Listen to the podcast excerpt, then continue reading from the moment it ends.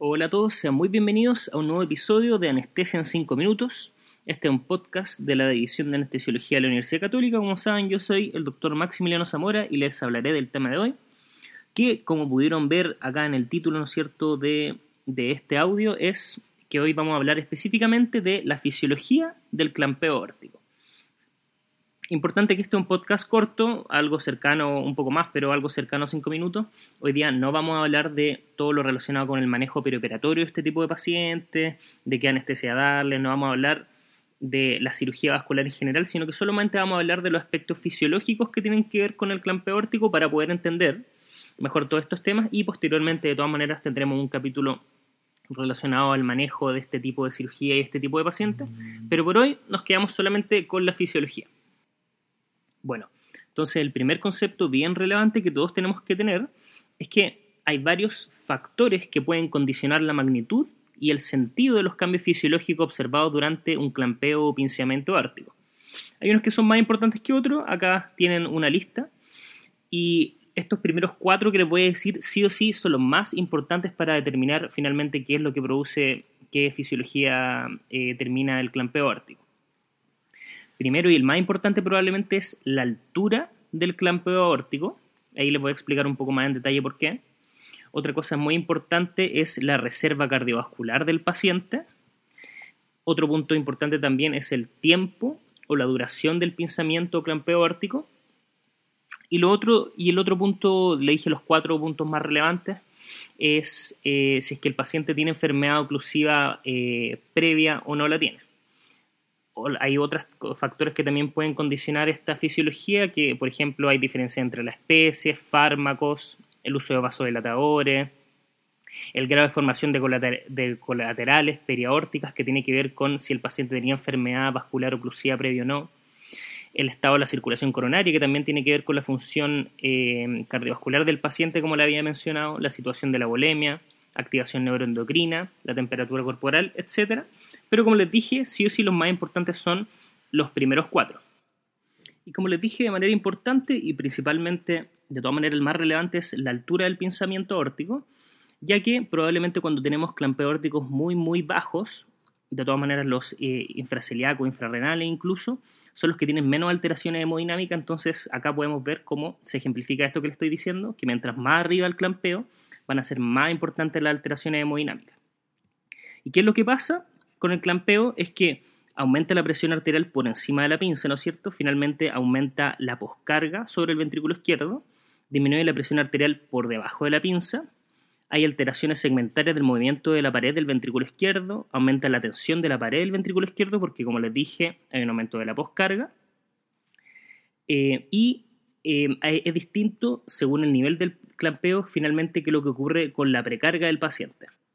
en general cuando nos enfrentamos a un clampeo que es supracelíaco, hay una disminución de la presión eh,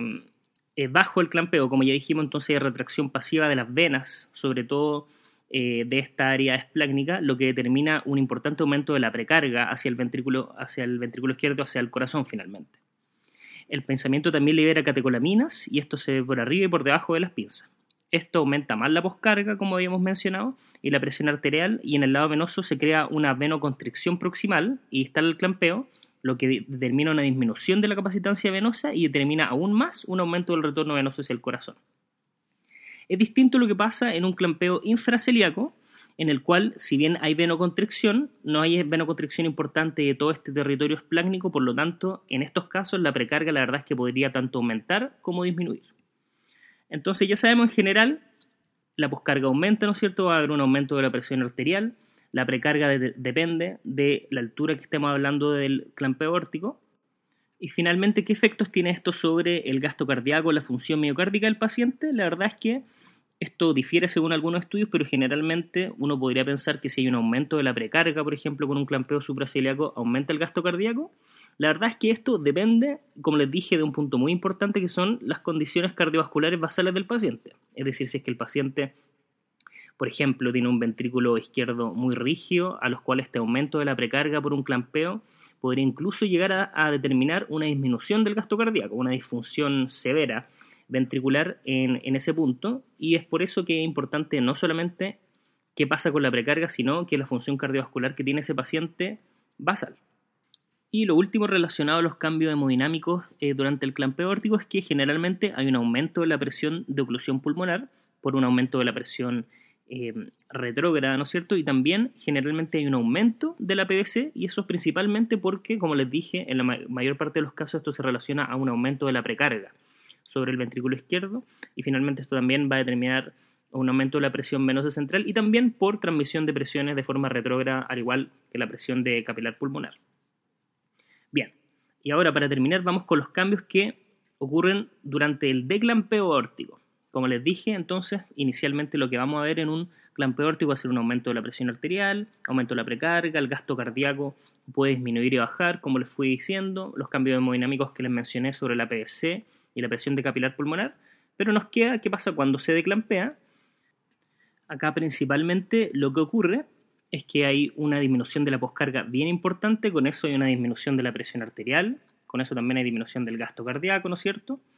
Hay una vasodilatación importante y hay, ahora llegan a la circulación general los mediadores que se estaban acumulando durante todo el tiempo del clampeo órtico. Entonces hay acidosis importante, vasodilatación periférica, todo que esto crea eh, intercambio de volumen importante entre el intra y el extravascular todo esto va a determinar una hipovolemia central y finalmente una disminución importante de la precarga y con eso también asociado a la disminución de la presión arterial, habíamos mencionado, hay una disminución importante del gasto cardíaco. Generalmente hay una disminución de la contractilidad miocárdica, baja la presión,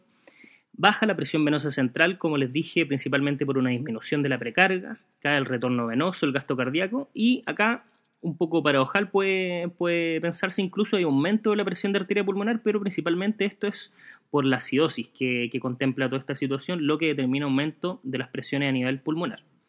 Hay un aumento del consumo de oxígeno corporal total, hay un aumento del lactato, hay una caída en la saturación de oxígeno venosa mixta, eh, hay un aumento del complemento activado, aumento de factores depresores de miocárdico y también en general hay una disminución de la temperatura asociado también a una clara importante y que puede ser muy profunda también acidosis metabólica. Como les dije, en los factores importantes que mencionamos al inicio del podcast, les dije ya la altura del clampeo, ¿no es cierto? La función y la, la reserva del paciente, si es que tenía enfermedad oclusiva previa o no, y también muy importante les dije la duración del clampeo y todas estas cosas van a determinar también qué tan profundos son los cambios fisiológicos posterior al declampeo. Bueno, eso es todo por hoy. Como les había anunciado inicialmente, este es un episodio en formato más corto, ¿no es cierto? Los que yo les llamo 5 minutos.